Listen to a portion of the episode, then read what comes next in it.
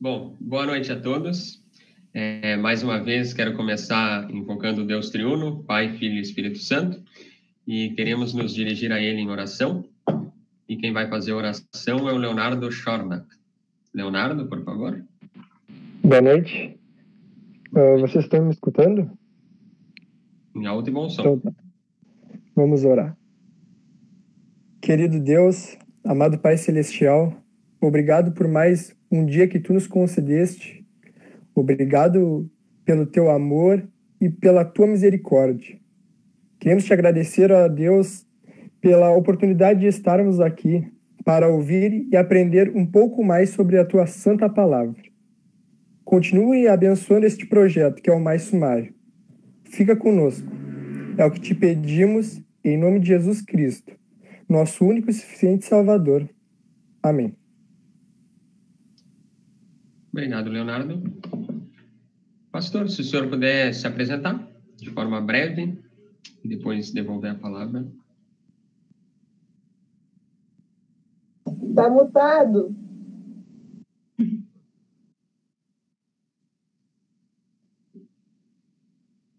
Velho é, é um negócio, né, bicho? É, obrigado. Essas são as palavras que a gente mais ouviu ou pronunciou durante o ano passado, esse ano também, né? Tá mutado, tem que abrir o microfone. Pois é, essa, co essa coisa da apresentação tá na minha apresentação. Isso é legal, assim, porque eu tive o cuidado e a minha noiva tá aqui, ela vai ficar feliz com a minha apresentação, né? Que é a primeira vez que eu me apresento assim publicamente, por assim dizer. Inclusive, eu achei que eu tava assim, nossa, revolucionando o bagulho quando eu falei com o Alisson que eu ia chegar atrasado de propósito, assim, que o tema é tempo, né? Pá, não sei o quê. Nada, todo mundo pensou igual. Quer dizer, pelo menos algum. Tudo bem, agora vamos lá, vamos começar então o nosso momento. Vocês disseram que a dinâmica de vocês é justamente abrir o microfone e falar, né? Por favor, façam isso. Porque assim, o Felipe e a galera já vão aprender isso aí desde já, né? O pastor tem que estar preparado para tudo, velho. Para o pessoal falar e não falar. Então eu tenho vários slides aqui, caso vocês não falem mas vocês podem conduzir o bagulho junto comigo, né? Isso aí vai, vai fazer a diferença. Deixa eu só pegar aqui e projetar. E tá, deixa eu ver aqui, pá, não sei o quê. Muito bem, agora tá aparecendo aí para vocês, né? O tempo de Deus. Esse é um tema é um tema difícil, tá, pessoal? Não vou mentir para vocês. E é um estudo especial que eu preparei a pedido de uma amiga que é da juventude de Teresina, no Piauí. Ela pediu para eu escrever para a juventude. Só que eu fiz um negócio tão difícil, velho, tão difícil que eles nem usaram na juventude. Eles postaram no blog da comunidade lá, porque é um assunto bem pesado, né? Então eu espero trazer para vocês aquilo que Deus colocou no meu coração para a gente entender como funciona isso. Começando, ó, tem efeitos especiais. Começando então, temos aqui a apresentação, né? Olha aí, ó. Bárbara, né? Eu sou o Eric, estudante de teologia do Seminário Concórdia. Sou noivo da Bárbara. Sou irmão do Derek. Eu, eu e o Derek somos gêmeos, irmão da Larissa também e irmão do Matheus. Eu sou neto da dona Maria e do senhor Sansão. Sou filho da Dalila, né?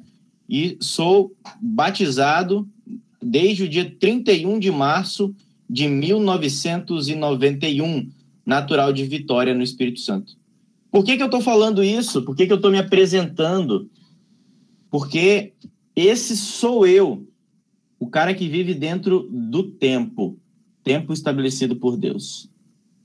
Quando eu coloquei a foto da Bárbara, eu e a Bárbara, nós não tiramos da nossa cabeça a data do dia 8, que vai ser o dia que nós vamos nos casar. Nós estamos literalmente contando o tempo para esse momento. E essa questão do tempo mexe muito com a gente. E por isso que a gente tem muitas dúvidas com relação à ação de Deus na nossa vida. Nossa, não sabia que tinha isso assim, não. Né? Pessoal, nós queremos basear o nosso estudo em quatro perguntas, assim, que eu quero que, que com a bênção de Deus, a gente consiga responder junto, né? O que significa o tempo de Deus? O que é o tempo Kairos e o tempo Cronos? Deus demora para agir. Há exemplos na Bíblia de pessoas precipitadas que desobedeceram a Deus. Hum. Para tanto, eu quero que, que a gente comece, comece a fazer uma dinâmica para a gente tentar entender melhor como é que, como é que isso funciona. O Alisson deu o um recado aí para vocês, cada um tem uma folha de papel e uma caneta aí, certinho? Não, eu esqueci. Vai, Faz parte, né? Perdeu o tempo. Ele, ele tinha falado antes do, do estudo dele. Ah, tem que avisar o pessoal que tem que pegar uma folha. Daí, putz. Mas já tô crente que o pessoal já tinha até desenhado já o bagulho. Ah, chasse, Alisson. É, é propósito para a gente ver o valor do tempo no estudo. É, Vai, isso aí, gostei. Ela é prático, tá certo. Você saiu bem. tá, beleza, pessoal. Então, assim, se cada um conseguir uma folha de papel e uma caneta para esse momento, vai ser bem legal para pegar bem, bem, bem. É, a idade faz as coisas. Bem, bem massa, assim, esse lance. Todo mundo aí apostos, então? Já conseguiram o papel e a caneta? Sim. Tá. A Bárbara conhece essa dinâmica, não pode dar spoiler. Pessoal, nós temos uma imagem de uma árvore com uma raiz assim, né? Bem ali. Eu quero que vocês façam um desenho de uma árvore parecida com essa. Vocês vão desenhar uma árvore. Precisa, pode ser um garrancho, tá? Não precisa fazer aquela coisa, nossa, aqui é bonitinho, só para não ficar feio assim. E eu, e eu preciso que vocês escrevam na raiz da árvore, nas raízes, o nome de pessoas importantes na vida de vocês tá? Na raiz, você vão, vocês vão escrever o nome de pessoas importantes na vida de vocês. Normalmente a gente coloca pai, mãe, né, avô, avó, noivo, noiva, amigos. Normalmente as, as pessoas que fazem a diferença na nossa vida são essas pessoas. Mas cada um tem os seus, né? É só um exemplo, assim. Eu acho que essa não é difícil, né? Vocês conseguem fazer assim, já posso até dar a dica da próxima que o nosso tempo é curto. Olha o trocadilho, né?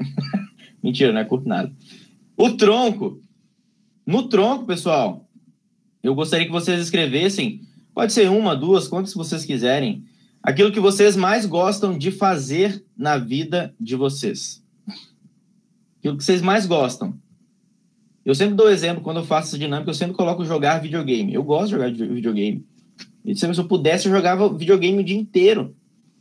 Então vocês podem colocar, gosto de comer, gosto de jogar videogame, gosto de caminhar, gosto de dormir. Nossa, velho, eu durmo demais.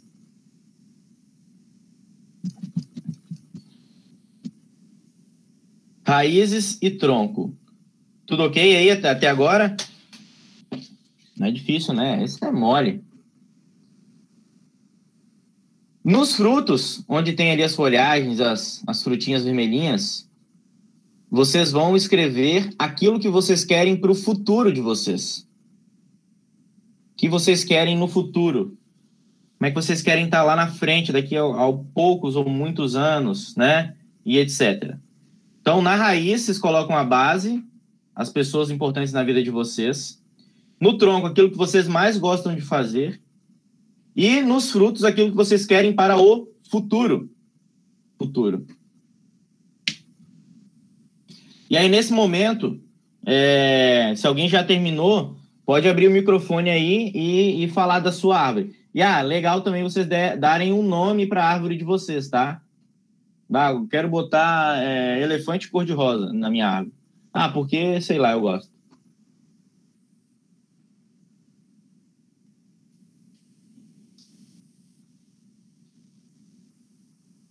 Já tem 24 pessoas pelas marcas.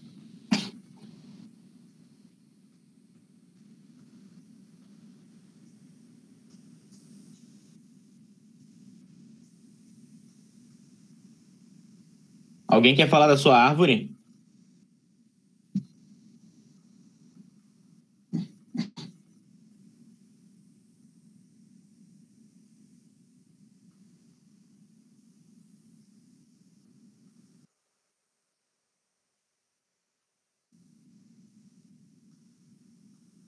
Um de cada vez, por favor.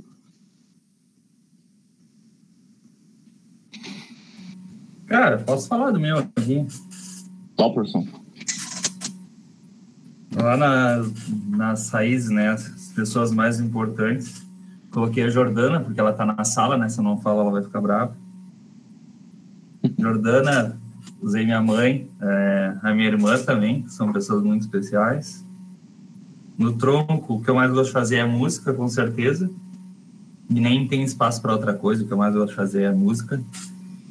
E, e para o futuro, é, melhor equilíbrio, na verdade, melhor equilíbrio emocional não existe, um equilíbrio emocional, é, felicidade com a família que estamos construindo e servir a igreja da melhor maneira que eu posso, que puder. Uhum. Legal.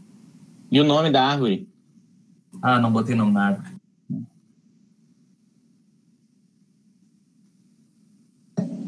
Posso falar da minha? Ah, pode. Quem é você? Desculpa. Uh, Luísa. Ah, Luísa, beleza. Uh, no meu tronco, eu botei a minha família, meu pai, minha mãe, a minha irmã, a Helena, minha melhor amiga. Está aí na reunião também.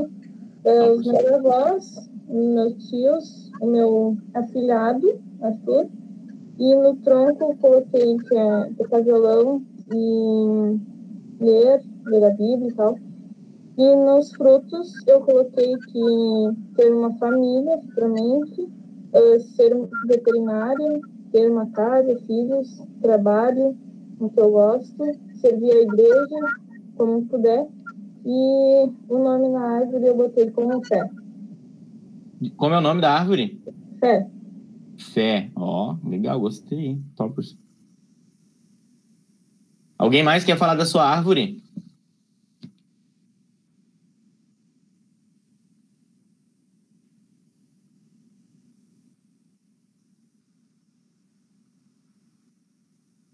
Não? Então tá bom, tem problema não. Muito bem, pessoal. Qual que é a moral dessa dinâmica? As raízes são as bases, né? É, é, o que mantém a árvore firme, viva, né? Se você cortar a raiz, já era. A gente usa até o ditado popular, né? Cortar o mal pela raiz, para não crescer, não se desenvolver, para não ter mais vida. As raízes representam as pessoas mais importantes, a base da vida de vocês. É por causa dessas pessoas que vocês estão aqui hoje, de uma forma ou de outra. Então, elas são o sentido né, da vida de vocês.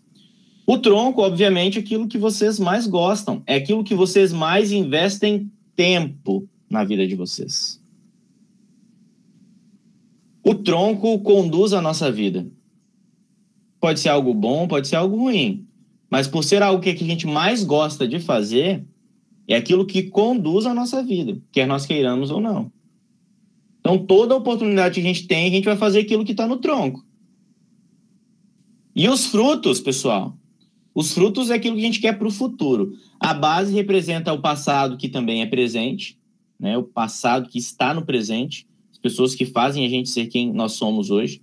O tronco é o presente, propriamente dito, aquilo que nós fazemos aqui agora, no Cronos, ó, ó spoiler, né? E os frutos são o futuro, o tempo futuro. A grande moral é a seguinte: aquilo que nós fazemos hoje no tronco vai fazer com que nós colhemos os frutos que nós desejamos? Esse é o lance. Como é que nós estamos gerindo o tempo das nossas vidas. Eu quero ser um pastor fiel. Quero me dedicar a servir a igreja com fidelidade, com amor, com disposição.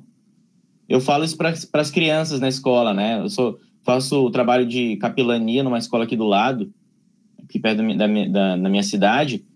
E aí eu digo para as crianças: olha, se eu só ficar jogando videogame, eu não vou ser um bom pastor. Ou vou? Não, pastor que vocês querem ser quando crescer? Ah, da, da, da.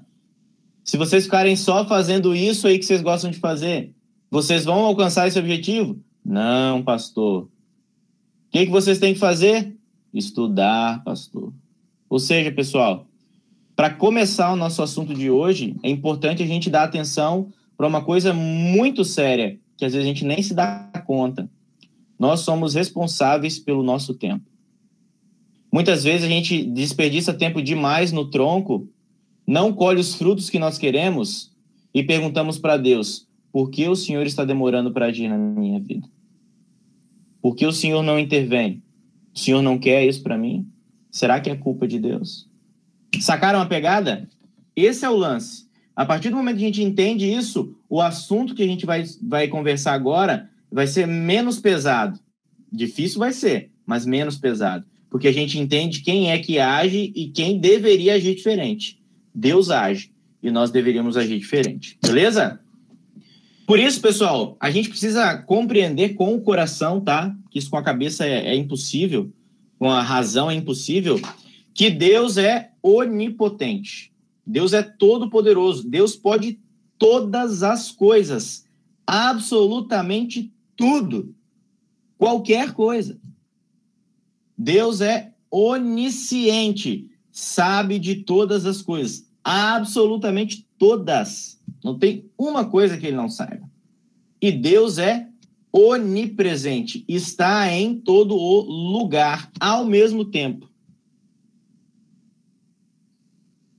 E Deus não é finito e nem infinito, no meu ponto de vista. Deus é eterno. Porque quando a gente fala de finitude, de infinito, a gente automaticamente fala do finito. E falar do infinito, falando do finito, a gente, a gente começa a dar um princípio para Deus. Aí começa a filosofar demais, né? Mas a gente fala que Deus tecnicamente teve um início, né? Um in... E na verdade não é assim. Deus não teve um início. A pergunta clássica: quem criou Deus, né? Deus sempre existiu. Por isso Deus é eterno. O Alisson e o Felipe vão ter aula com o professor Clóvis Guedra, e ele fala muito disso. Nós costumamos coisificar Deus. Come começamos a, a, atribuir características humanas a Deus. Aí vem uma coisa chamada antropomorfismo. A gente imagina Deus sentado numa cadeira. É ou não é? Eu imagino assim, né? Sentado numa cadeira e tal, né? Como se Deus fosse um ser humano como nós. Deus não é assim. Jesus é outra história, tá? Jesus é verdadeiro homem e verdadeiro Deus. É Deus encarnado. É diferente. Agora, Deus, a trindade maravilhosa, perfeita, ela é, ela é, é um ser assim que não cabe na mente, por isso a gente guarda no coração pela fé. Por isso, pessoal, essa, essa questão do, do onipotente mexe muito com a gente. Por que vocês acham? Agora vocês podem falar, né? Não que vocês não, não, não podem antes, mas como vocês gostam de falar, eu vou tentar buscar isso em vocês. Por que vocês acham que Deus, sendo todo-poderoso, não usa todo esse poder para resolver os problemas do mundo. Alguém tem uma ideia?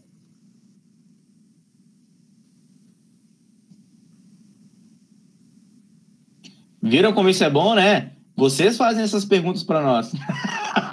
Agora eu tô perguntando para vocês. Viram como é que é bom, né? Não façam isso, é muito difícil. Por que, que Deus não usa o poder dele? Eu acho que uh, a gente era perfeito antes de cair no pecado, né? Então a gente não tinha o livre-arbítrio. Antes a gente só sabia o que era certo. E agora a gente sabe que é certo, mas também sabe que é errado. E a gente cai em pecado todos os dias. Interessante a sua resposta, Luísa. Você disse que a gente sabe o que é certo, né? Na teologia, mais profunda, a gente vai entender que nós não sabemos mais o que é o certo. Esse é o problema. Nós só conhecemos o errado e achamos que está certo. Por isso o mundo está do jeito que está. Aquilo Mas que é... Paulo diz, né? Lá, Oi? Aquilo que Paulo diz, né? O, que eu, o bem que eu quero fazer, esse não faço. Mas o mal que eu não quero fazer, esse eu faço. É, esse é o caminho. Ah, gostei do pessoal citando até texto bíblico, hein? Ah, eu botei fé agora, Topperson, muito bem. Isso é, esse é o sentido, né? A, a, a realidade do pecado é o grande problema na vida da gente. E Deus, como é que eu posso dizer isso, né? Deus não usa o seu poder, acredito eu, é, é porque tem que ser assim. Senão ele usava. Deus usa o seu poder quando ele tem que usar o seu poder. O problema está quando a gente quer a gente quer di direcionar essa ação. Não, agora o senhor tem que resolver esse problema. Agora o senhor vai ter que evitar aquele outro. Nesse momento o senhor tem que agir. Como se a gente fosse o patrão e Deus fosse o nosso empregado, né? A gente dá ordem. Por quê? nós achamos que Deus pensa como nós. E esse é o lance, é o problema. Deus é onisciente, sabe todas as coisas. Está ligado à primeira. Por que, que vocês acham que, mesmo Deus sabendo todas as coisas, o que vai acontecer amanhã comigo, Deus não intervém? Por que será?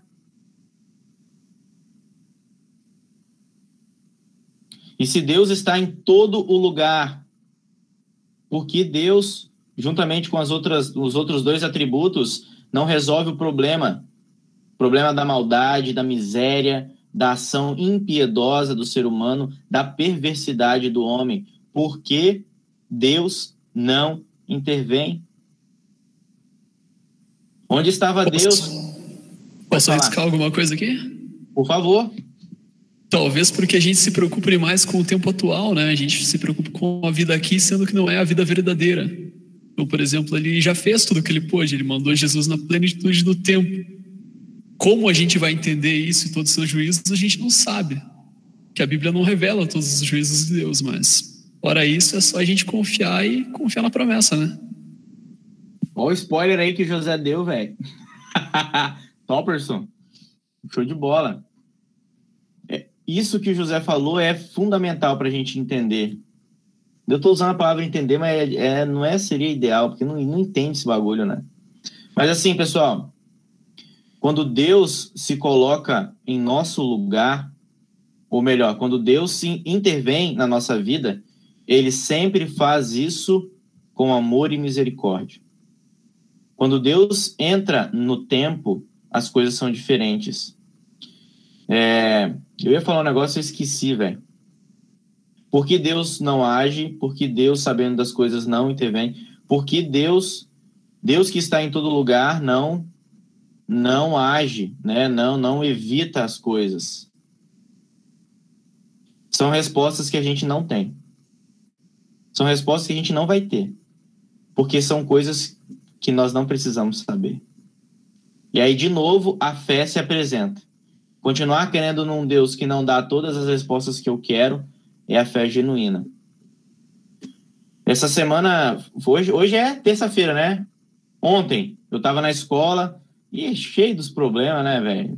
Tinha prova para entregar hoje seminário e tal. E aí eu fiquei pensando assim. E aí, pô, será que é por isso então, Senhor, que o Senhor não Aí me caiu a ficha, né? E eu conversando com Deus, falei, pô, velho, toda vez que acontece um negócio na minha vida, eu fico perguntando se é isso que o senhor quer, se é por isso que. Eu sempre quero resposta. Eu sempre quero definir a ação de Deus. Sempre, eu, Eric, né? Sempre. Ah, então é por isso, ó Senhor, que o Senhor fez isso aqui lá. Ah, agora eu entendi. Como se Deus estivesse aqui para responder as minhas questões. E Deus mostra essas coisas para a gente no momento oportuno, nem antes e nem depois. Por exemplo, né, o Alisson sabe, não era nem para eu estar aqui nessa noite, né, Alisson? O Alisson, a gente era para, na verdade, sim, deixa eu explicar para vocês. O Alisson me convidou para poder fazer o estudo, e aí eu aceitei e tal, só que aí tinha aula no seminário, aí, desmarquei, aí tive que fazer a aula, né? E aí minha aula acabou semana passada, o Alisson pediu para eu perguntou se eu podia fazer, eu falei, cara, eu hoje para mim tá mais difícil, eu tinha uma prova, não sei o que e tal. Falou, não, então não, não, não, não, atropela as coisas, não. Pode deixar que eu vou arrumar um, outro pastor e tal. Falei, não, tranquilo, mas se você precisar. Resumindo a história, né? Hoje eu estou aqui. Porque Deus quis que eu estivesse aqui. Essa experiência, essa reflexão pessoal aconteceu antes de eu estar aqui com vocês. Sabe o que eu quero dizer para vocês? Que Deus age da forma como ele tem que agir da maneira como a gente como a gente precisa e não como a gente quer. Porque Deus é onipotente, onisciente, onipresente e é eterno. É Deus Todo-Poderoso, né? Pois é. é, é quando a gente fala dessas coisas, a gente precisa entender que Deus, pessoal, está fora do espaço e tempo, no sentido da sua essência, né? Porque ele age no espaço e tempo e por isso cremos que ele é eterno. Ou seja, a essência de Deus é algo que está, que está, como é que eu posso dizer? Deus está fora do tempo, no sentido da sua essência, porque ele age dentro do tempo. Eu tenho uma, uma imagem para exemplificar isso, tá?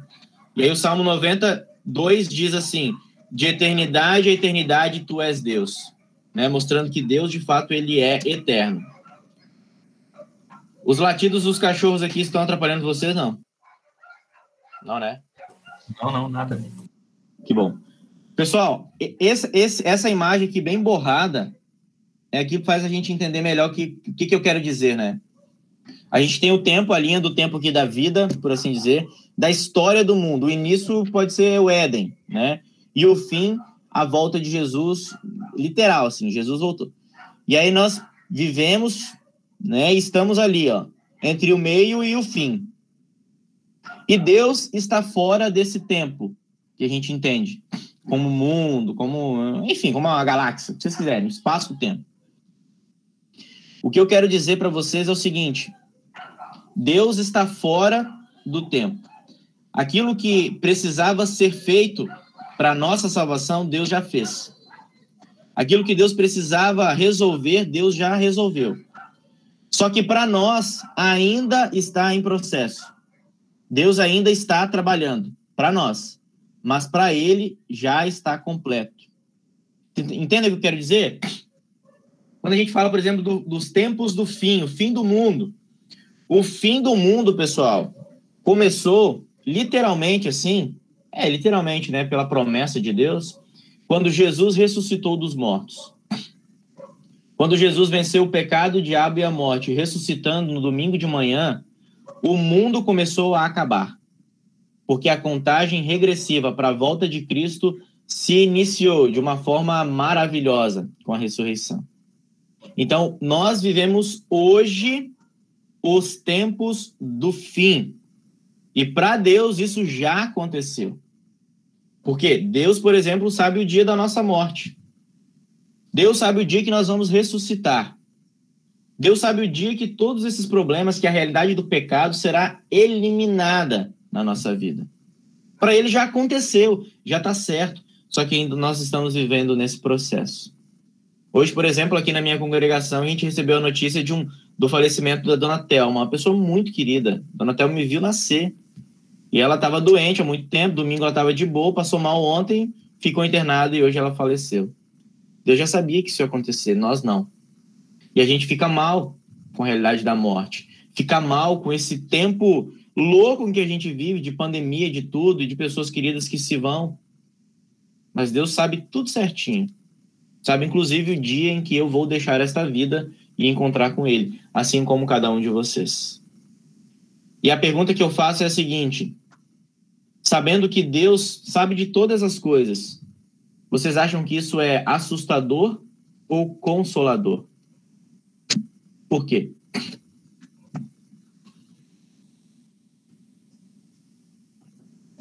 Acho que como ser humano, às vezes a gente pode achar um pouco assustador, porque como Deus sabe de tudo, a gente fica pensando, vai, imagina se essa pessoa vai ir morar com Jesus e aí eu não vou poder, poder abraçar ela de novo, sei lá, sabe?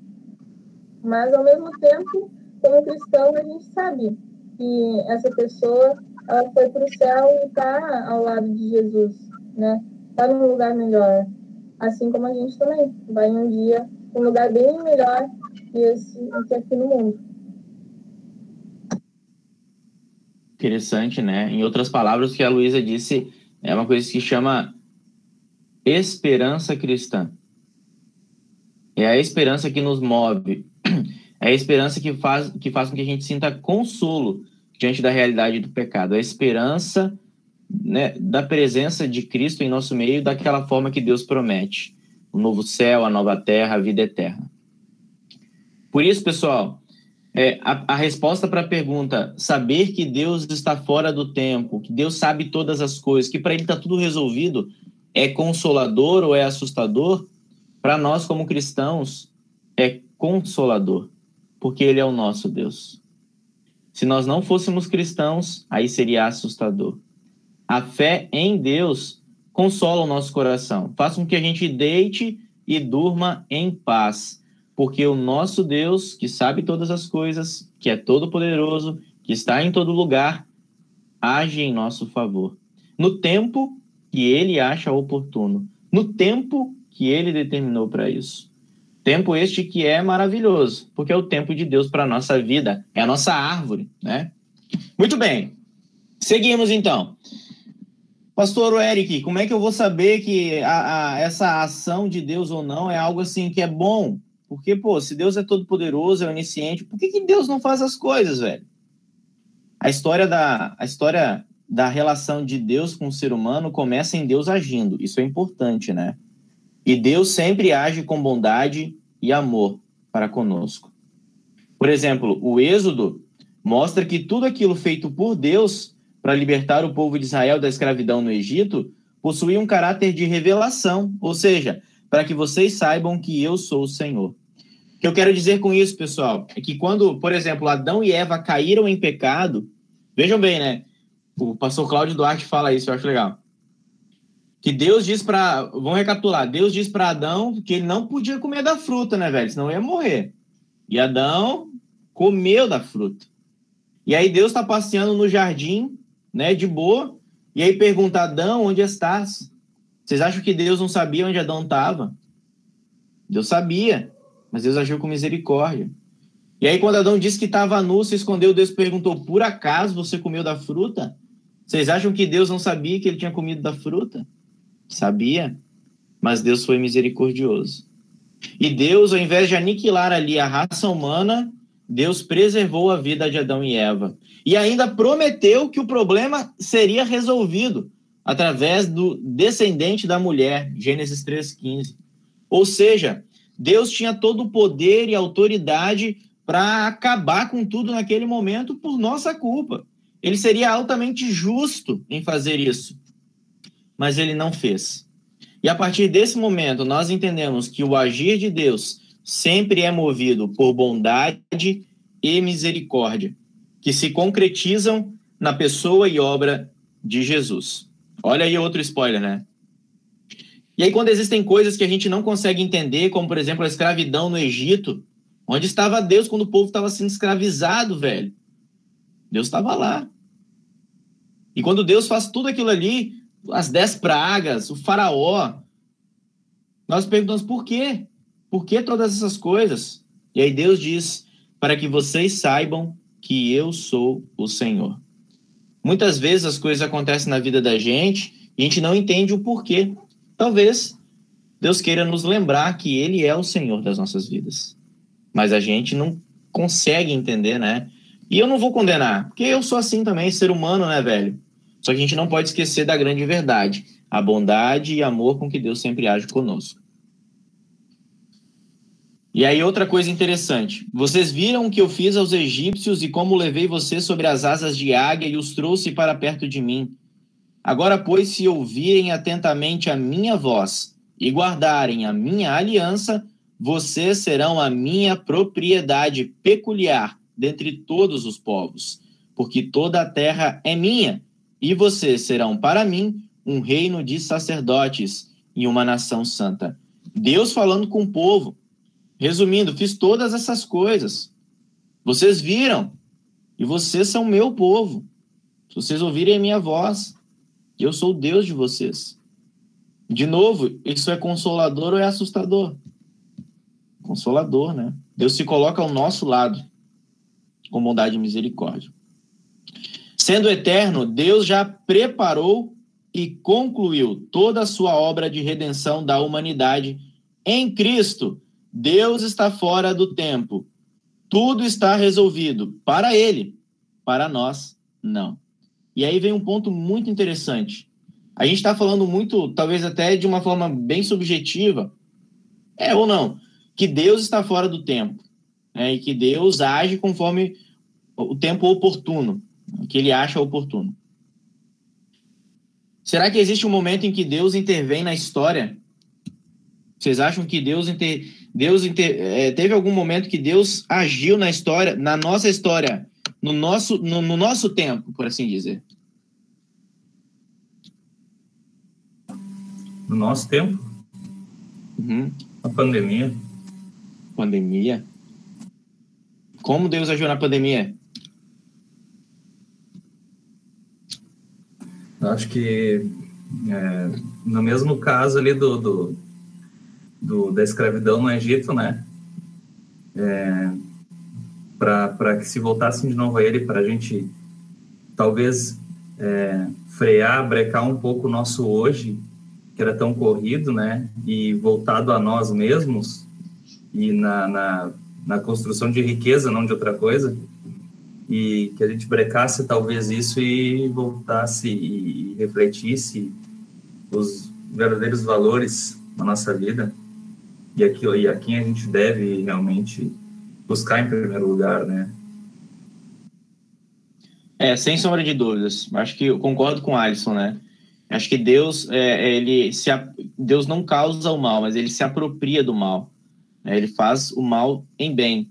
E aí essa, essa questão do coronavírus fez a gente refletir muito mesmo sobre a importância da, dos relacionamentos humanos, sobre como a gente precisa uns dos outros, sobre aquilo que é importante na nossa vida, que é o que é um valor, sobre a igreja não ser o templo, não ser as quatro paredes, sobre a igreja ser a palavra anunciada através do Meet.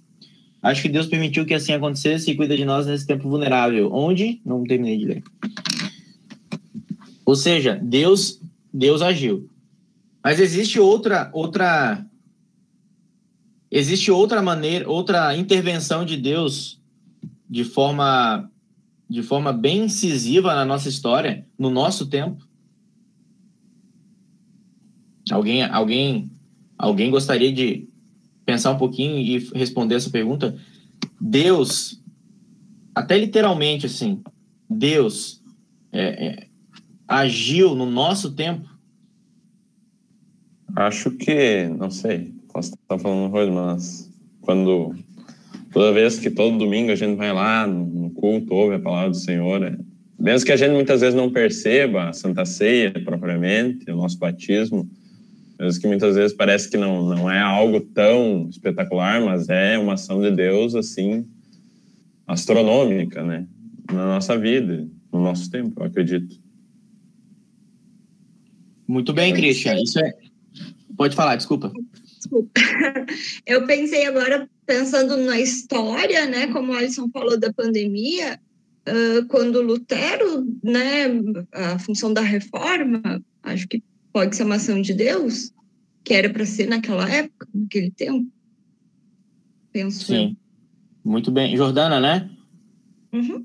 Ótimo. Sim, com certeza. Acho que ali na reforma, Deus agiu de forma clara, né? Objetiva até. E o Christian também falou, lembrou muito bem essa questão do culto, como Deus age no culto. E ele falou um negócio bem legal, assim, que as pessoas às vezes nem. Ah, bem corriqueiro, é comum, todo domingo tem, né? Mas é um milagre, velho. Cada culto é um milagre, assim. É a presença de Deus na palavra. Deus vem de novo a nós no batismo ali. E aí, pra vocês verem como isso é bem louco. O fato da gente ter todo domingo, ou tinha, né? Agora com essa pandemia, a gente não dava o valor que isso, que isso merecia. Por exemplo, ó, um exemplo bem, bem bobão, assim, mas que eu, eu vejo muito comigo. Eu sou do Espírito Santo, eu moro, sei lá, 30 minutos da praia eu fico anos sem ir na praia. Quer dizer, antes do seminário eu ficava seis anos sem ir na praia. Depois que eu fui pro seminário, me deu vontade de ir na praia. Porque quando a gente tem tudo à disposição, a gente não dá o valor. Quando a gente tem um tempo para poder ir qualquer hora, a gente não dá importância. E às vezes isso acontece no culto. Quantas pessoas voltaram para a igreja nessa pandemia, velho? Porque não puderam mais ir. Quantas pessoas reconheceram que isso é importante? Esse é o lance. Agora, pessoal, na verdade, sim, eu não sei se eu fiz a pergunta errada ou, ou, ou se vocês é, é, é, é, não entenderam, sei lá. Mas, assim, quando eu falo da intervenção de Deus de uma forma literal ou bem objetiva na nossa história, eu falo exclusivamente, maravilhosamente, graciosamente na encarnação de Cristo. Deus interviu na história o pastor Marcos Schmidt, lá de Novo Hamburgo, fala um negócio bem legal, assim, que a avó dele não acreditava que o homem pisou na lua. Não acreditava, assim, ela morreu achando que era mentira. Mas ela era cristã e cria convictamente que Deus pisou na terra. E foi assim que aconteceu. Deus interveio ou interviu, não sei se é interveio, interviu, literalmente no mundo quando Jesus nasceu da Virgem Maria. E essa intervenção e essa intervenção mudou completamente a nossa história. E eu não vou dar spoiler, né? Mas vou falar um pouquinho mais sobre isso lá na frente. Ou seja, Deus está fora do tempo, tudo está resolvido para ele, para nós não. A obra de Cristo está completíssima. Estamos já no céu para Deus, mas nós ainda estamos no processo. Não entendo, eu também não entendo, velho, por isso que eu creio. As coisas encobertas pertencem ao Senhor nosso Deus, porém as reveladas nos pertencem, a nós e aos nossos filhos, para sempre, para que cumpramos todas as palavras desta lei. Eu não conhecia esse texto, não tinha dado atenção para ele, até um amigo lá de Joaçaba, muito querido, me falar, né, pastor, olha, o texto de Deuteronômio 29, 29 para mim é o fantástico. Deus diz para mim, ó, tem coisas que você precisa saber, tem coisas que você não precisa saber, Carlos. E esse meu amigo, pessoal, é, é, eu estagiei em Joaçaba, Santa Catarina, ano passado, ele cara muito queridão. Em fevereiro desse ano, ele morreu de Covid. O tempo dele acabou aqui. E eu nunca vou esquecer esse texto. Toda vez que eu ler esse texto, eu vou lembrar dele. Principalmente pelo que o texto diz, né? Porque tem coisas que você precisa saber, tem coisas que não. Só Deus sabe. E quando só Deus sabe das coisas, é assustador ou é consolador? Ah, vocês vão dormir pensando nessa pergunta. Muito bem. Quando a gente tem esse Deus que, que sabe tudo, está fora do tempo, age no tempo, cuida da gente, nos consola quando a gente chora, nós sempre lembramos o Salmo 37, 5. Entregue o seu caminho ao Senhor Confie nele e o mais ele fará, que é Itassussa. Aí vem outra coisa muito interessante, pessoal. Cronos, Kairos e Cronos. No grego, no, no Novo Testamento, é, existem duas palavras para tempo, que são o Kairos e o Cronos, né? O Kairos, ele é mais ligado à oportunidade. Tipo assim, não é o não é que ah, que tempo, tempo oportuno.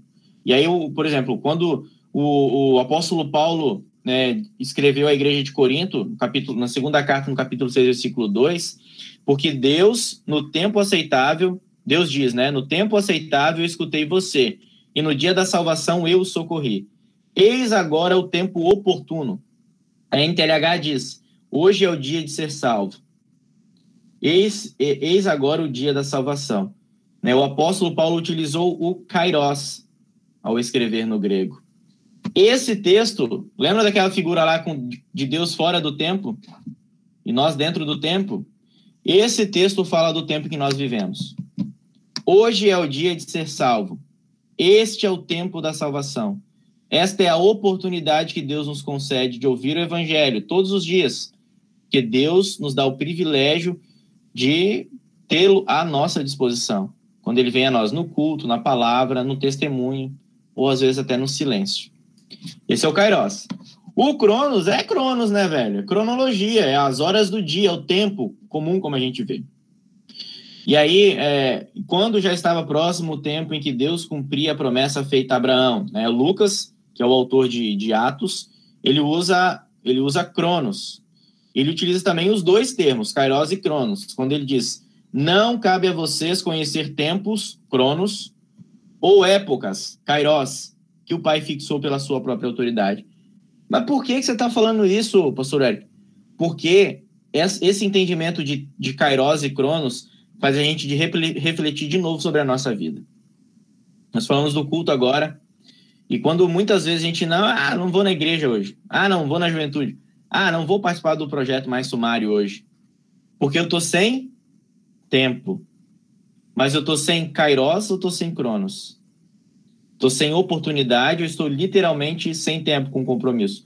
O Alisson sabe, velho, que eu não, não dei o estudo até hoje porque eu não tinha Cronos. e nem Kairos, né? Pessoal, isso aqui é muito interessante. Quando a gente olha para o Cronos e para o Kairos, a gente faz essa pergunta: Deus demora para agir na nossa vida? Deus age no tempo que, que ele quer ou no tempo que a gente quer? Deus demora ou não? A gente costuma falar isso, né? Ô, oh, meu Deus, tá demorando demais. Por que, que isso não resolve logo esse negócio? De novo, a gente quer resposta. E o Kairos e o Cronos nos ajudam a entender isso. Deus não demora para agir. Deus sempre age na plenitude dos tempos. Tudo no tempo dele, nunca no nosso. Isso aí, Nayara, Topperson. Acontece quando a gente pergunta, eh, dirige essa pergunta, Deus demora para agir, a gente sempre olha para o Cronos e não para o Kairos. A gente sempre olha para o relógio. Como diz alguns, alguns de outra denominação, assim, né? A minha vitória está demorando para chegar. A gente tem essa, essa, essa. A gente mesmo tem essa coisa, né? Deus vai me honrar. A gente quer essa ação de Deus, assim, demora. Demora pra caramba. E às vezes nem vem. Porque o honrar de Deus para nós é diferente daquilo que a gente acha. É diferente daquilo que a gente quer. Porque Deus não pensa como nós. O Kairos de Deus nem sempre estará alinhado ao nosso Cronos. Por isso ficamos tristes quando os nossos pedidos não são atendidos no tempo que nós pedimos. Tudo tem seu tempo, cada coisa tem a sua ocasião. É verdade, Luiz, isso aí. E aí o profeta Isaías né, diz assim, conforme é, é palavra, Deus nos diz através de Isaías, né? Os meus pensamentos não são como os seus pensamentos. Eu não ajo como vocês. Assim como o céu está muito acima da terra, assim os meus pensamentos e as minhas ações estão muito acima dos, acima dos seus. Em outra oportunidade, a gente lê também que Deus é, é um dia para o Senhor é como mil anos. Aí lembra aquela de novo aquela história de Deus fora do tempo, né? Quando a gente fala Deus demora para agir, o tempo de Deus, a gente esquece que Deus pensa diferente de nós. E a gente fica inquieto com isso. Assim, eu posso estar falando uma baita bobagem, né? Mas em, em, todos os slides, assim, me lembra muito a história de Jó. Em um ponto e outro, assim, uh, me lembra a história, o contexto de Jó, né? Que, eram todos exigindo as respostas, querendo entender as coisas, né? Do, do seu modo. E, e mas uh, o, o Jó se mantinha pela fé mesmo naquilo que ele não podia enxergar, não podia entender, ele se mantinha pela fé, é, que, que, que Deus, entregando para Deus, né? Ele, ele, confiava em Deus e que, que, que, Deus agisse conforme a vontade e sabedoria dele, né? Então, isso foi uma. É, todos os slides, assim, vai passando sempre um detalhe e outro, como o Jó ilustra bastante coisa, né, na nossa vida, assim. Cara, é bem isso. Você lembrou de um negócio muito legal que eu vou até dizer aqui para vocês, porque eu não posso perder esse Kairos, não posso perder essa oportunidade. Quando a gente fala de Jó, a gente fala de um cara que. Robertson. É, que um cara que viveu pela fé, né? Sofreu pra caramba. E viveu pela fé. E aí a gente vê a intervenção de Deus na vida de Jó de uma forma extraordinária. Vou ler só o primeiro versículo aqui do capítulo 1 e depois o último, para vocês entenderem, tá? Havia um homem na terra de Uz, cujo nome era Jó. Este homem era íntegro e reto, temia a Deus e se desviava do mal. Nasceram-lhe sete filhos. Anotem aí para vocês não perderem. Nasceram-lhe sete filhos e três filhas. Total de dez, né? Beleza. Você já sabe o que eu vou falar aqui, não, né? Falar, por favor. Nasceram-lhe sete filhos e três filhas. Beleza. Tinha sete mil ovelhas, três mil camelos, 500 juntas de bois e 500, 500 jumentas.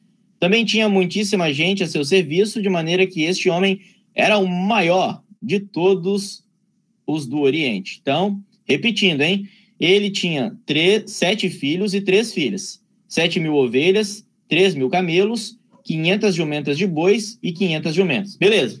Daí Jó passou por tudo aquilo ali que vocês conhecem, história, né? O cara, nossa, velho. No final, Deus diz assim, capítulo no capítulo 42, versículo 12. Depois de tudo, hein? O Senhor abençoou o estado de Jó mais do que o primeiro. Ele veio a ter 14 mil ovelhas, antes tinha sete. 6 mil camelos, antes tinha três. Mil juntas de bois, antes tinha 500. E mil jumentas, de, e mil jumentas, jumentas de boi, eu falar, e mil jumentos. Antes tinha 500. Então Deus duplicou, né, velho, as bênçãos, certo? Beleza. Olha os filhos. Também teve outros sete filhos e três filhas. A matemática não bate, né, velho? Por que, que se dobrou tudo ali? Deus antes tinha tinha dez filhos ao todo, né? E agora Deus deu mais dez. Não tinha que ser vinte. Os sete primeiros morreram, vocês lembram? Que eles morrem todos? Pois é. Os sete primeiros estavam na presença de Deus no céu e os outros sete na terra. Aí a conta bate. 14. Sete na terra e sete no céu. A intervenção de Deus na vida da gente acontece do tempo que ele quer, da forma como ele quer, porque é aí que ele acha oportuno. Nós não entendemos, mas Deus sabe de todas as coisas. A maior intervenção é Jesus. Literalmente pisou na terra para que nós tenhamos vida no céu. Muito bom. Esse, essa lembrança de vocês fez eu me lembrar disso. Nem ia falar, mas isso a gente não pode esquecer. Na vida do Jó, tem uma pessoa que só sofreu pra caramba, mas foi abençoado por Deus com aquilo que Deus nos promete: perdão dos pecados e salvação. Então tá, no spoiler que eu tinha dado, né, na plenitude dos tempos. Obrigado, é, Alisson, pela, pela essa lembrança. O evangelista Lucas, olha só, isso é massa, velho, isso é massa. O evangelista Lucas é, inicia sua narrativa dentro do marco da Palestina, dizendo que aqueles fatos sucederam nos dias de Herodes, rei da Judéia, Lucas 1,5. E que o nascimento de Jesus ocorreu na época de César Augusto, quando Quirino era governador da Síria. Hum, interessante, né? Já a genealogia de Jesus no Evangelho de Mateus o enquadra dentro da história e das esperanças do povo de Israel. E quase que imediatamente diz também que Jesus nasceu no tempo do rei Herodes. João diz que o Verbo se tornou um ser humano no decurso da história humana, que estava no princípio com Deus e que este Verbo era Deus. Olha só, os primeiros cristãos, inclusive Paulo, não acreditavam na ideia que o tempo e o lugar do nascimento de Jesus foi algo meramente casual. Uhum. Muito pelo contrário. Eles acreditavam que Deus vinha preparando tudo para o advento, a vinda de Jesus, em todos os acontecimentos anteriores ao Natal e em todas as circunstâncias históricas que o rodearam. Jesus não simplesmente nasceu, ah, pum, nasci. Não. Ele veio na plenitude dos tempos, aquilo que o José falou lá antes, né? No tempo oportuno. Por quê? Porque, da mesma forma, nós podemos acreditar que Deus também fez o mesmo no que diz respeito ao nascimento da igreja, que é o resultado da obra de Jesus. Se estudarmos isso de forma mais detalhada, veremos que isso aponta para o helenismo. Aham, quem gosta de história? Promovido por Alexandre o Grande e para a Pax Romana.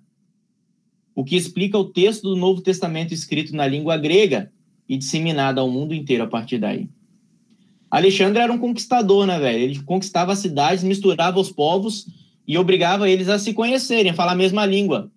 Por isso nós, nós temos os judeus da dispersão, os judeus que estavam longe de Jerusalém, que esqueceram o hebraico, o aramaico e só falavam grego. Por isso na sinagoga eles só falavam grego. O Novo Testamento foi escrito em grego por causa disso, por causa do helenismo promovido por Alexandre. E mais, o evangelho só foi disseminado por causa das estradas romanas, onde Paulo passou por todas elas, pregando o evangelho. O nascimento de Jesus na época de Herodes foi coincidência? Não. O advento de Jesus não foi casual, foi oportuno. A disseminação do evangelho, a pregação foi oportuna, porque Deus agiu no tempo certo no tempo oportuno, porque Ele conhece todas as coisas. E é isso que faz a diferença nas nossas vidas. Isso é assustador ou é consolador? Essa pergunta é importante. E as pessoas que se precipitaram? Tem exemplos na Bíblia de pessoas que se precipitaram? Agora eu quero ouvir de vocês. Já chegamos no final, né? O que vocês acham? Tem gente que meteu os pés pelas mãos. Tem gente que não entendeu é, o, o que, como funciona o tempo de Deus, não esperou, não teve paciência? Será que teve na Bíblia? Vocês podem falar agora.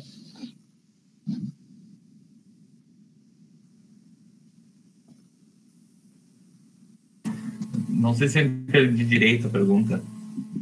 Pessoas assim que não esperaram o tempo. Ou melhor, é, foram ansiosas, né? Precipitadas, impulsivas. Uh, Judas, talvez? Primeiro, o primeiro exemplo que me vem à mente é o pessoal que fez o bezerro de ouro lá na, no deserto. Eles ficaram impacientes que Moisés não, não voltava e daí começaram a achar... O preparatório está surtindo efeito aí. Que ah. top, velho. Bem lembrado. Eu não tinha lembrado desse. Eu botei dois exemplos ali e não tinha lembrado desse bezerro de ouro. E esse é bem louco, né? Que quando Moisés desce do monte, ele desce e vê aquela bagunça, fica furioso, quebra as tábuas. e é bem isso, o pessoal impaciente, não esperou o tempo. Bem lembrado, velho. Ah, aí sim, Fux, botei fé, hein? Mais alguém? O, Alisson tinha falado do Judas, né? É, bem cara, gostei dessa. Não tinha pensado no Judas também. O Judas ficou tão desesperado, né, velho? Que ele nem, nem, nem lembrou da, de Deus que estava ali do lado dele, que podia até perdoar aquilo ali. Podia mesmo. Né? Então, no seu desespero, ele cometeu suicídio. Bem lembrado, Edson. Gostei. Mais alguém? Abraão com a serva Agara, talvez? Bah, aí sim, hein? Esse eu botei no exemplo, hein? Abraão, é verdade. Abraão, vacilão, velho. Deus falou que ia ter um descendente e tal, mas ele que, claro, né? A, a Sarai lá, né? Falou que podia, ele, ele que, né? Deu uma de João sem braço, então tá bom. Foi lá e gerou Ismael, que não era o filho da promessa. Esse é o exemplo que eu usei, bem lembrado, bem lembrado. Mais alguém? A outra é fácil, velho. Não? Então tá. Outra pessoa, né? O Abraão já foi. E o Pedro, velho. O Pedro, impulsivo pra caramba. Falou: Eu vou morrer pelo Senhor. Jamais, Jesus disse. Não, você vai me negar três vezes. O Pedro é um exemplo de impulsividade. No tempo, falou demais, não, não pensou para falar. E esse é um problema que nós temos com o tempo também, né? Putz, dei mole. Devia ter pensado antes. Devia ter né, refletido antes de falar ou de fazer isso aqui. E o Pedro foi assim. E eu também sou assim. E você também é assim. Às vezes a gente nem se dá conta, mas a gente é assim. Nós somos impulsivos. Nós queremos tudo para ontem. Queremos tudo para agora. Queremos que Deus conduza todas as suas ações para o nosso benefício, no tempo que a gente quer. No nosso emprego, na nossa escola, quer tirar um 10 logo, quer, quer que o professor seja benevolente, né, amoroso ali na hora de corrigir o trabalho. E a gente pede para que Deus faça isso, para que o prazo para entregar o trabalho ali seja estendido. A gente é muito assim, velho.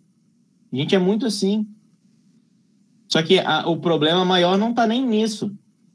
Está quando a gente, a gente é, entra em desacordo com a vontade de Deus. Quando a gente quer que Deus faça aquilo que nós queremos, a intervenção maior é a bênção, né? A honra. E Deus nos honra, nos dá a bênção. Mas a bênção é Jesus. É o Cristo crucificado. Nada além disso. Todas as outras bênçãos parte dessa. Porque se nós não tivermos as outras bênçãos, como muitos não têm, essa bênção maior elas têm. A salvação de Cristo. O mendigo que não tem onde morar, pela fé em Jesus, vai ter uma morada no céu. Já tem uma morada no céu, porque já está completo. A fé em Jesus é o segredo do agir de Deus na nossa vida. É o tempo oportuno para nós sermos bem, assim, felizes já aqui na eternidade, porque hoje é o dia de ser salvo. Por isso, galera, é, quando a gente fala do tempo de Deus, Deus não demora para agir. Deus age no tempo certo. E essa ação no tempo certo é Jesus Cristo. Todas as outras coisas nós podemos pedir, podemos orar, pedir para que Deus nos abençoe. Não é errado. Só que a gente não pode condicionar a nossa fé a esse tipo de coisa. Porque aí está errado. Não vale. Não vai dar bom, vai dar ruim. E o meu tempo acabou. Valeu, galera. Muito obrigado por esse privilégio, né?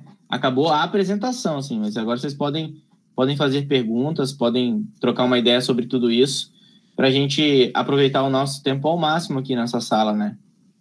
Muito obrigado aí pela, pela participação. Foi topperson demais estar aqui com vocês. Bah, o Eric, valeu. Topperson. É, mas não acabou, vamos seguir conversando aí, inclusive, durante o, o, o estudo, assim, é, me fez pensar sobre também uh, a história minha da Jordana, né? Como é que a gente, agora em 2021, a gente acabou no seminário, né? É, sabe, o controle de Deus sobre nossa vida e a gente, nas nossas ansiedades, correndo sempre por um caminho avesso, sempre caminho no caminho com um filtro do pecador, sabe? Ah, minha, minha, minha, eu acho que minha felicidade está aqui, ó. E aí a gente vai, aposta todas as fichas, né? Nas, naquele caminho ali, a gente está percorrendo, né? Só que, como tu disse, né? Durante o percurso a gente fica, mas por que que não dá certo? A gente faz aquilo que tem que ser feito, a gente trabalha tanto, a gente se esforça. Por que que não acontece? E a gente fica na, naquela ansiedade, as coisas não acontecem. E, e e na plenitude do tempo, né? Eu gosto, eu gosto muito de falar esse termo, né? Na plenitude do tempo, porque Deus encaixou as coisas, né? Para que um curso começasse em Rio Grande, para que eu conhecesse a ET, para que eu começasse a, a frequentar. Naquele curso eu não tinha dinheiro para pagar, mas alguém se ofereceu para pagar o curso para mim e eu comecei a assistir.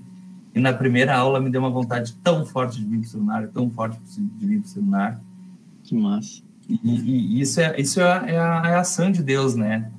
E, e, e essa ação de Deus já estava lá naquele percurso errado que eu estava trilhando. Porque Deus não me deixava faltar nada, Deus cuidava da gente, cuidava do nosso casamento, cuidava do sustento, da nossa saúde, enfim. Só que não era por aqui. Tá, o cara tá indo nesse caminho aqui. Aí, tá, não é nesse caminho que Deus quer. Eu me ligava, eu ia para outro caminho atravessava uma ponte e começava a trilhar outro. Deus cuidava, Deus cuidava, mas aí ele me mostrava, ó, ainda não é esse aqui. Aí o cara ia para outro caminho. Aí até chegar um dia que, que eu, na primeira aula assim do curso do ML, eu me lembro assim, cara, que eu voltei para casa e eu assim, cara, eu tô toda a minha vida fez sentido. Eu não sei se eu tô certo de falar isso, né, o, né, Eric, mas é uma coisa que eu converso com o Dani assim, né? Eu e o Dani, a gente se criou junto lá em Rio Grande, né? E a primeira pessoa que eu contactei foi o Nicolas Ville, porque amigo meu do distrito, né? E eu disse, cara, o que que te fez ir pro seminário, velho? Depois eu fui falar com o Dani, porque o Dani era o cara casado, e eu era um cara casado. Como é que tu convenceu a Carol, cara? Porque a Carol não era da igreja luterana, a Carol recente tinha passado num concurso público em Rio Grande. E eles se casaram e foram pro seminário, cara. Assim, como é que tu convenceu a Carol, cara? Só que ali, quando eu decidi ir para o seminário, toda a minha vida, toda, toda, toda, qualquer, é, todo percalço, toda a minha história, toda a trajetória, tudo fez sentido, assim. E aí, quando eu fui falar para Jordana, depois, sei lá, de tantos meses, eu já tinha perdido o prazo, de, o prazo do preparatório mesmo. Então, nem vou falar agora, vou deixar Deus agir no coração dela. Aí falei meses depois para Jordana. Quando eu falei para Jordana, a Jordana disse assim, eu não tenho argumento. Ela disse para mim. Ela não tem. Ela, porque tudo se encaminhou para isso, né, Jordana? A Jordana disse: tudo fez sentido agora. Que benção. Né? Então, é, assim, tem tanta gente que vem. Agora o pessoal me segue no, no Instagram, enfim, vê que eu estou no cenário. Alguns aí começam a me falar comigo, cara, como é que tu... agora eu sou o Dani na vida deles, eu sou o Nicolas na vida uhum, deles e eles ficam, né? Cara, eu tenho muito medo, cara. E a única coisa que eu digo, cara, orem, ora, conversa com tua esposa, mas pode ter certeza, Deus cuida, Deus cuida. É, nessa trajetória aí a gente percebe essas coisas, né? E é uma, é uma frase que eu, de lá para cá, desde que eu tô aqui, é uma frase que eu uso em, em, todo lugar, no final do meu textinho ali do WhatsApp, eu ponho, Deus cuida, porque Deus cuida mesmo, né? do processo. Jordana não chora, Jordana. Deus cuida do processo, Deus cuida do, e assim, e hoje aqui, tanto tudo faz sentido, como a gente vive melhor do que a gente via lá em Rio Grande. Com os dois trabalhando, aqui a gente vive, inclusive, até melhor. Como é que pode isso, né? Claro, não, não se trata disso, não se trata de estabilidade financeira, não é isso.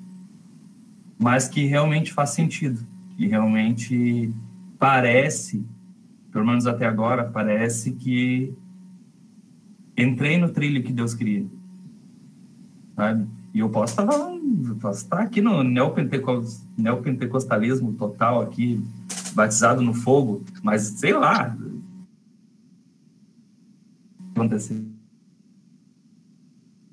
E é assim que eu enxergo. Que legal, A gente não entende como Deus age na nossa vida, mas Deus age. E isso não é assustador, isso é consolador. Quando a gente entrega nosso, a nossa vida nas mãos de Deus, aí sim, é como se Deus dissesse: até que enfim, demorou, hein, bicho? Pô, agora sim. Porque aí sim a gente consegue enxergar como Deus age na nossa vida. Você falou da, da sua história indo pro seminário, e eu, eu, eu falo para todo mundo: não tenho vergonha de dizer assim, velho, que me levou pro seminário não foi nenhum motivo nobre, assim, de, de pregar o evangelho, de falar o amor de Deus, né? Não foi nada disso. Eu adorava estar na juventude. Adorava. A minha juventude era fraca. Eu ia na juventude bem longe. Eu gostava demais. E um dia, velho, eu pensei, pô, eu queria viver isso aqui para sempre. Só tem um jeito, se eu for pastor. Aí sim eu vou poder estar sendo na juventude. Ninguém vai me criticar se eu ficar velho na juventude. E eu vim pro seminário. E aí Deus trabalhou, né, completamente no meu coração, na minha vida e mudou o meu entendimento. Então hoje eu quero ser pastor fiel, dedicado no, no pregar o evangelho mesmo e principalmente para os jovens. Eu sei que eu tenho que dar servos, tenho que dar leigos, eu sei. Eu gosto, mas a minha paixão são, os jovens, assim. Então, quando eu recebi esse convite para participar com vocês, fiquei muito feliz e ainda mais feliz por ver tanta gente numa terça-feira à noite ouvir um cara do Espírito Santo falar tanto sobre o tempo, velho. Cara, é, vocês são uma bênção, assim, porque tem muitos lugares que a galera não, não quer saber, né? Então, eu, eu fico feliz por essa honra, esse privilégio, pela vida de vocês de forma individual. Não conheço todo mundo, talvez eu não conheça ninguém aqui pessoalmente, mas Deus conhece. E isso não é assustador, isso é consolador. Deus conhece vocês melhor do que vocês mesmos. E ele está com vocês, agindo na vida de vocês, no tempo dele. E o maior tempo é essa vida que ele concedeu através de Jesus Cristo, para que a árvore de vocês dê frutos, frutos de alegria e felicidade, para que vocês usufruam do tronco jogando videogame mesmo, né, com o tempo correto e sobretudo na palavra, que é isso que faz a diferença na nossa vida. Então, ó, muito obrigado, velho, de verdade, assim. Que Deus continue abençoando vocês e podem contar comigo sempre que precisarem. Se eu tiver tempo, né, eu vou estar aqui com vocês. Não fica falando assim, senão o pessoal vai começar a sair achando que a gente está acabando. Não, mas, uh, cara, é bem isso aí, cara. Quando tu falou que. Não sei se deu para perceber, mas eu gosto de trabalhar com jovens também, né? O mais sumário é isso, né? A gente criou o mais sumário porque eu não queria que minha juventude acabasse, né? E é realmente o departamento que, que eu me eu e a Jordana a gente casou, mas a gente continuou indo na juventude. É o departamento que eu não, não quero deixar de frequentar nunca. É, mas vamos lá. Eu sei que o Christian acho que tinha uma pergunta, queria comentar alguma coisa, vai lá. Ah, a pergunta agora até já deu uma fugida, mas falando sobre o que, que o Alisson estava falando antes, né? Quanto que é, é uma coisa diferente para nós, né? Uh, o, é, quantas vezes a gente começa a se perguntar de, sobre sentido da gente estar tá trabalhando, da gente estar tá fazendo essas coisas, por que a gente tá, o que que move o Alisson a, a procurar fazer o mais sumário, o que que move a gente é tipo estudar e fazer o negócio e não é pelo pelo pelo que que a gente vai ganhar mais mais tarde ou pelo é algo que que vale muito mais a pena a gente estar tá aqui do que estar tá fazendo outras coisas. É no ato que a gente está gostando de estar tá aqui, estar tá ouvindo, conversando. Não, é, os resultados que eu vir depois é, é bênção, é lucro, como diz Paulo. E, mas a alegria de estar aqui, podendo conversar, podendo divulgar o, o evangelho, podendo fazer esse negócio, a alegria de fazer isso, isso é, é a grande justificativa de, acredito, a maioria do pessoal que vem para o seminário, a maioria do pessoal que, ah, minimamente se dedica, ah, vamos pegar e vamos ler a Bíblia um pouquinho a mais aqui, pra, porque é algo que, que além de, de, de ser uma ordem de Deus, que que vem, mas é algo que nos completa, nos faz feliz fazendo isso, né? Eu acho que isso é, é, é um grande ponto, assim, né? Dá uma... A pergunta que eu ia fazer antes era do. Ah, mas não, não sei se entra muito mais do, no, no que a gente estava conversando agora, né? Mas do. Se o pastor quer responder, né? Mas se no céu tem, tem tempo, ou como é que. A gente vive tempo no céu ou algo assim? Pelo menos essa era a pergunta, mas a gente fugiu tanto. Essa é uma boa pergunta, uma boa pergunta que eu nunca tinha pensado assim. Obviamente eu não tenho uma resposta para ela, né? Mas é uma coisa interessante. A gente, é, é, quando a gente olha para o tempo, não, acho que a sua pergunta está direcionada ao tempo cronológico, né? Dia de 24 horas. É, Deus criou o, o mundo em sete dias ou seis dias, no sétimo ele descansou, né? E foram seis dias de 24 horas. Havia tarde e manhã. Com esse princípio, eu acredito que vai haver que vai haver tempo sim. É cronologia, né? Inclusive, essa questão do céu é bem complicado assim. Mas eu tenho para mim, né, uma vez o professor Linden disse isso em aula aí eu, uau, que massa. Ele disse que nos, ele, ele imagina o céu ele e a esposa dele dirigindo na freeway, né? E dos lados assim os dinossauros. Olha, eu nunca tinha, nunca tinha, nunca tinha é, ouvido uma visão de céu assim. Ou seja, agora tudo faz sentido para mim. O céu é isso aqui que a gente vive, só que sem o pecado, velho. Meu Deus, isso é maravilhoso. Aí, que toda vez a gente pergunta pro pastor, né? Pastor, como é que vai ser o céu? Ah, pensa num lugar bom. Agora multiplica por 100. Pô, velho, isso não é resposta, né? Agora sim, para mim faz sentido. O céu é o mundo que eu vivo, sem o pecado. Aí sim. Então eu acho que vai ter assim, vai ter tarde, manhã, vai ter chuva, vai ter sol, vai ter praia, né? Vai ter outras coisas. E eu acho até que vai ter churrasco. Como não vai ter morte, eu acho que a carne vai se materializar, assim. mas muito boa sua pergunta, Cristian. O, cara, mas eu, eu vou dizer uma coisa assim. Não é porque Tu falou agora do Linden, mas eu já pensei isso, cara. Sabe? Eu já pensei isso sim, porque isso vem na minha cabeça quando a gente fala na, na novos céus e nova terra, né? Eu, eu, me lembro, eu sempre me lembro da criação quando se fala isso, né? E, e, cara, os dinossauros estão aí, estão na criação. Eu não sei quando eles foram extintos, isso, isso é mistério. Lá né? No, quando a gente ressuscitar num corpo sem, sem pecado e sem defeito, a gente vai saber, né? A gente vai conhecer essas coisas, talvez. Mas eu, sabe, já posso dizer que eu sou doutor já em escatologia, não?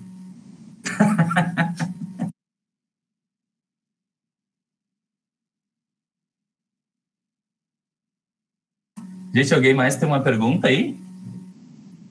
Alguém quer dizer uma coisa? Luiz Felipe, nem dá oi pro Eric aí. É os guri. não, estudo muito bacana, gostei muito. A minha teologia não chega aos pés do, de um T6 aí, ou até mesmo do Alisson, do, do Christian ainda. Tá, vamos. Valeu, obrigado pela Começou palavra. humildão aí, né? Ah, sub-12. Me compadeci, caiu uma lágrima aqui. Uh, mas então tá, gente. Poxa, obrigado. Obrigado. Foi topperson, foi muito bom. Cara, a gente curtiu bastante. Eu vou pedir então nossos últimos favores, gente, tá? Vamos ao chat ali para colocar autorização de vocês para ir no YouTube, tá? Uh, o Eric também, se tiver alguma negativa, é só falar que aí o vídeo não é upado no YouTube, tá bom? Mas aqueles que autorizam, é só colocar no, no chat ali Uh, outra coisa, vamos abrir as câmeras, aqueles que podem, para a gente tirar nosso print. Por gentileza, aqueles que podem. E em seguida também eu vou pedir para o Eric fazer uma oração para a gente encerrar o nosso encontro de hoje, tá bom? Então, vou fazer a contagem aqui para a gente tirar o print.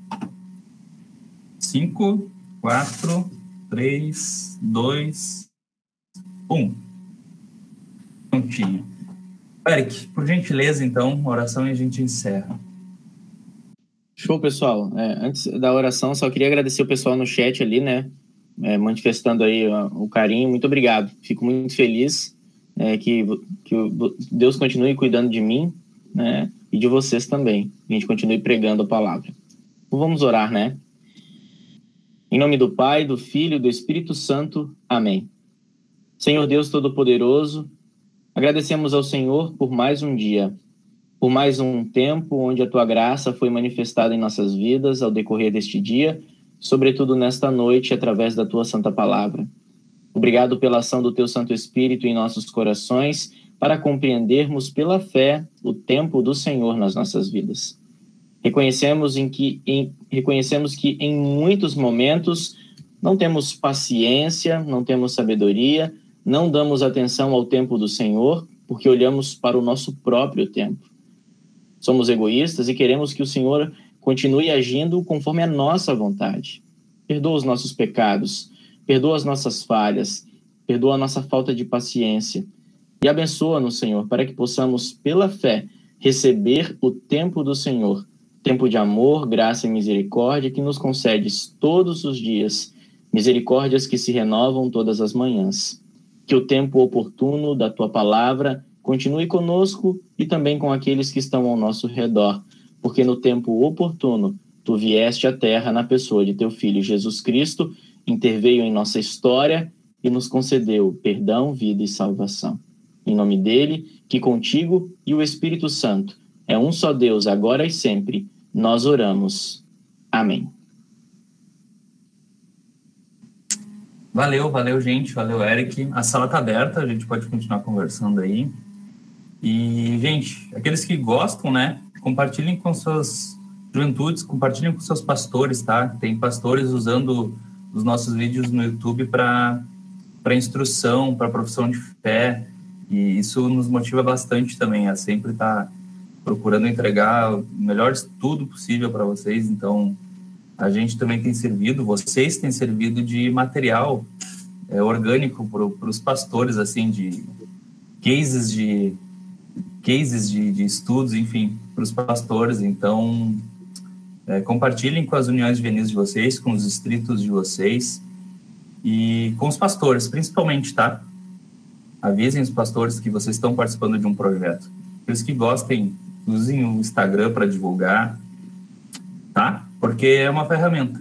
É uma ferramenta. A gente tá, a gente começou com um, um projetinho para levantar uma juventude e hoje a gente está trabalhando com um distrito, inclusive não só um, mas uh, a nível vários distritos, né? E quem sabe uma ferramenta aí para trabalhar no Brasil inteiro. Não tem por que não ser assim, tá? É isso aí. É os guri. Galera, fiquem com Jesus, um abração. Vou, vou nessa, eu tenho um velório agora para ir, né? Que Ufa. Deus continue cuidando de vocês, tá? Se alguém espirrar, saúde! Valeu! Valeu, cara. Boa noite, gente. Fique com Deus. Tchau, tchau. Boa noite.